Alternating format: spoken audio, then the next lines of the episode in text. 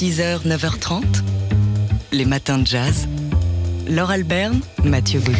On a appris la disparition ce week-end et on en a été bien triste du cinéaste Jacques Rosier. Jacques Rosier qui nous a quittés donc ce week-end à 96 ans, rêveur, outsider, paresseux, minimaliste, indiscipliné, en un mot, libre. Voilà quelques-uns des qualificatifs qu'on peut lire à propos de Jacques Rosier. Donc. Compagnon de la nouvelle vague, euh, dont il a signé en quelque sorte la postface hein, avec son premier long métrage Adieu Philippines en 1962 et ensuite bah, on suit du côté d'Ourouette, Les naufragés de l'île de la Tortue ou encore Maine Océan. L'océan comme euh, horizon, c'était à la fois sa ligne de fuite et l'ancrage de son cinéma, avec l'improvisation comme méthode de création, une notion de liberté et d'indépendance que Jacques Rosier a poussé donc encore plus loin que ses compagnons de la nouvelle vague. Adieu Philippines est devenu d'une certaine façon emblématique de la nouvelle vague. Pourquoi? Parce qu'à l'époque, il y avait une certaine euh, volonté de liberté par rapport aux contraintes qui étaient celles du cinéma euh, professionnel.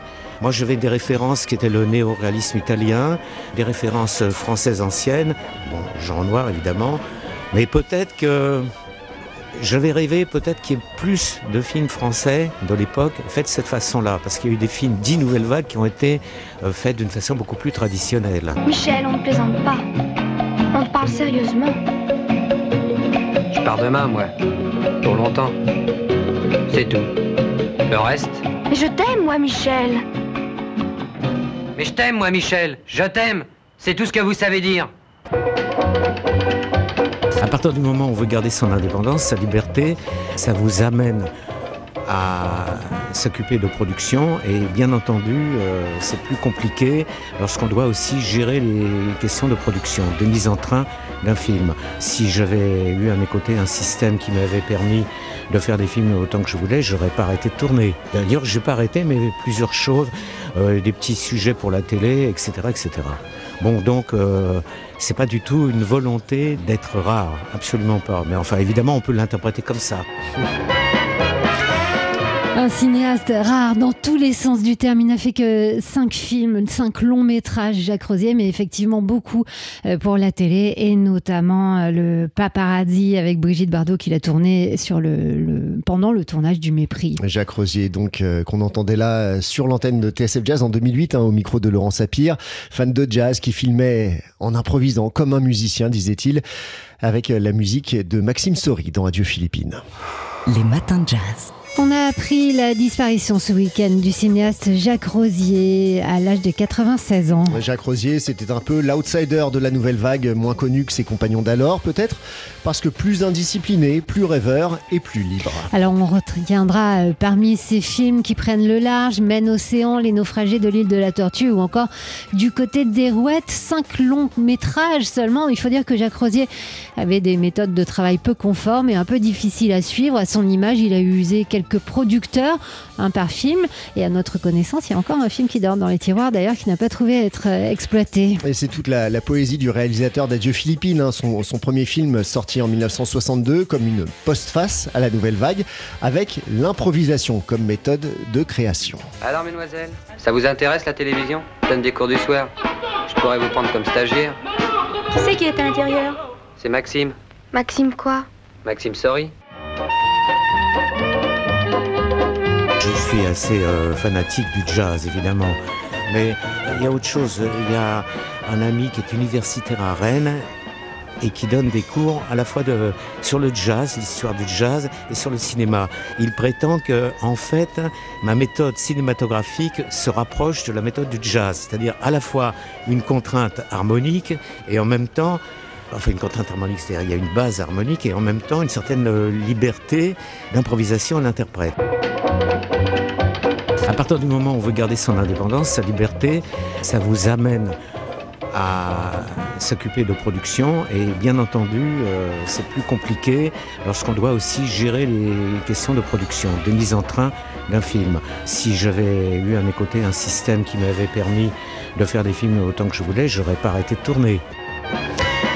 Et voilà comment on devient malgré ça un cinéaste rare, rare dans tous les sens du terme. Jacques Rosier qu'on entendait ici en 2008 euh, sur notre antenne au micro de Laurent Sapir. Et euh, pour preuve de sa méthode d'improvisation et de liberté laissée à ses, à ses comédiens, il ne disait jamais couper. Jacques Et Rosier, non, ça a créé quelques problèmes. Oui, ça Ouais. pouvait déstabiliser à la fois les comédiens et les producteurs des films également. Jacques Rosier, donc ce ton unique du cinéma français qui nous a quittés ce week-end à 96 ans. Toute la culture, Jazz, Geek, Pop, livre, film, théâtre, photo. oui, toute. Et youpi, c'est le retour dans notre studio de Yael Hirsch de Culte.news. Alors euh, Yael, vous avez vu beaucoup de films à Cannes dont vous nous avez fait part à distance. Vous revoici euh, en direct dans le studio de, TS de TSF Jazz avec un, un film qui sort ce mercredi. Oui, absolument, Laure. Et je suis très heureuse d'être de retour. Et euh, bah, c'est peut-être pas un hasard si le processus de paix d'Ilan Clipper, Clipper sort euh, ce mercredi 7 juin, soit veille d'armistice. Parce que le processus de paix part de guerre. Et de guerre dans le couple et de fin de la guerre. Euh, ça parle de ces charges mentales qui sont comme des roquettes quotidiennes. Euh, L'histoire, c'est celle de Marie et Simon, interprétés par Camille Chamou et, Diama- et- ah, Camille Chamou et Damien Bonnard, qui sont amoureux. Mais depuis longtemps, ils sont aussi en guerre. Ils sont parents de deux petits-enfants qui demandent beaucoup d'attention. Ils ont des caractères, comment dire, très complémentaires. Lui enseigne le conflit au Moyen-Orient. À l'université, il est plutôt introverti et reste très marqué par une famille décimée par la Shoah. Elle anime une, une- elle anime une émission de radio féministe euh, avec une nana aussi culottée qu'elle. Elle a une énergie débordante et emmène les petits au spectacle. Mais vivre dans des tonnes de couches et mal se parler, parce que chacun a des frustrations, c'est pas possible.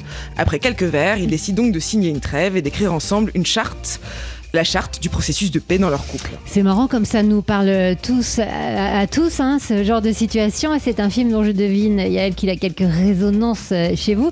Un film cathartique, donc. Absolument, qui décrit avec délicatesse extrême l'énergie d'un quotidien trivial. Euh, mais voilà, le film saisit généralement tout ce qui heurte et blesse dans l'intimité d'un couple. Il est écrit au cordeau, comme un vaudeville, puisque c'est une comédie, mais une comédie hilarante qui relève des détails qui nous parlent à tous. Ilan Clipper s'est joué des archétypes pour ses personnages secondaires. Donc on adore Ariane Ascari dans Mère juive ou Jeanne Balibar en cougar libérée extravagante. Euh, mais les deux héros échappent en fait aux clichés. Ils nous font rire par leur esprit, nous touchent également dans leur combat presque épique. C'est presque, c'est presque du Albert Cohen, quoi. C'est presque du Bel du Seigneur pour parvenir à se comprendre, se respecter et poursuivre la construction de leur foyer. L'énergie déployée est à la mesure de la guerre et de la tendresse. C'est un film presque théâtral aussi qui permet une véritable catharsis. C'est un film, donc le processus de paix qui sort euh, ce mercredi au cinéma. On aura l'occasion d'en reparler sur TSF Jazz avec Camille Chamou et Damien Bonnard en fin de semaine. Un film donc d'Ilan Clipper. Toute la culture, oui, Alors, qu'est-ce qui va se passer cette semaine et qu'on ne doit pas ra- rater? Réponse avec Yael Hirsch de Culte.news. Merci Laure. Oui, petite sélection jusqu'au 11 juin dans 10 villes de France et 50 villes dans le monde a lieu la 25e édition du Très Court Festival. L'occasion de découvrir des cinéastes en devenir avec des formats très courts, donc moins de 4 minutes, et des challenges, notamment un challenge de 24 heures. L'an dernier, il y a eu plus de 15 000 spectateurs. Chaque année, 9 prix sont remis.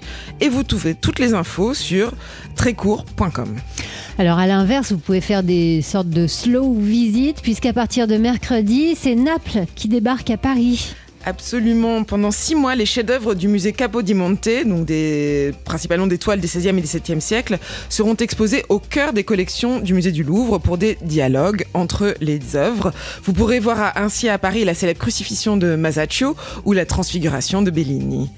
Et puis, à ne absolument pas manquer cette semaine, un spectacle total dans le cadre du festival Manifeste, festival annuel de l'IRCAM. C'est jeudi et vendredi à la Philharmonie de Paris, euh, où on vous propose de découvrir la pièce Cortège de Sacha J. Blondeau, une pièce qui, qui dialogue avec deux pièces de Varese, euh, où vous retrouverez l'Orchestre de Paris et à la chorégraphie et à la danse, l'extraordinaire François Chéniaud. Voilà des, des événements qu'on peut retrouver sur le site culte.news. Toute la culture, oui, toute. Jamais je n'ai pensé à autre chose que devenir musicien. J'essaye de, de faire euh, une musique plus vaste, plus large. La musique doit exister par elle-même, notamment en concert. Vladimir Kosma, de A à Z. A comme Adams.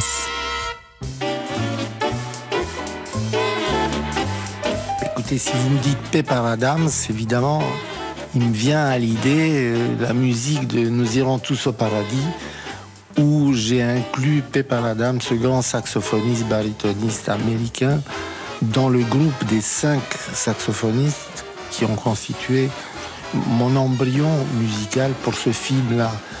Pourquoi cinq saxophonistes et pas quatre? Parce que dans le film, il y avait quatre amis. Je pensais qu'est-ce qui pouvait les unir le plus? Eh bien, c'est le, jazz. C'était la musique qu'ils écoutaient quand ils étaient jeunes et ils aimaient le jazz. Et euh, j'ai pensé au morceau de Jimmy Jeffrey, The Four Brothers, qui était un très beau morceau. Et en partant de ce morceau-là, j'ai écrit toute la partition en l'orchestrant pour cinq saxophonistes, parce que quatre saxophonistes, c'est un peu comme les trois mousquetaires qui étaient quatre au début.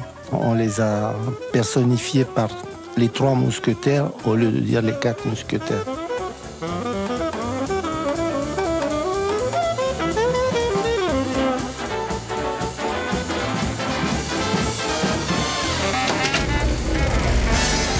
Retrouvez Vladimir Cosma pour trois concerts événements sur la scène du Grand Rex du 16 au 18 juin avec TSF Jazz.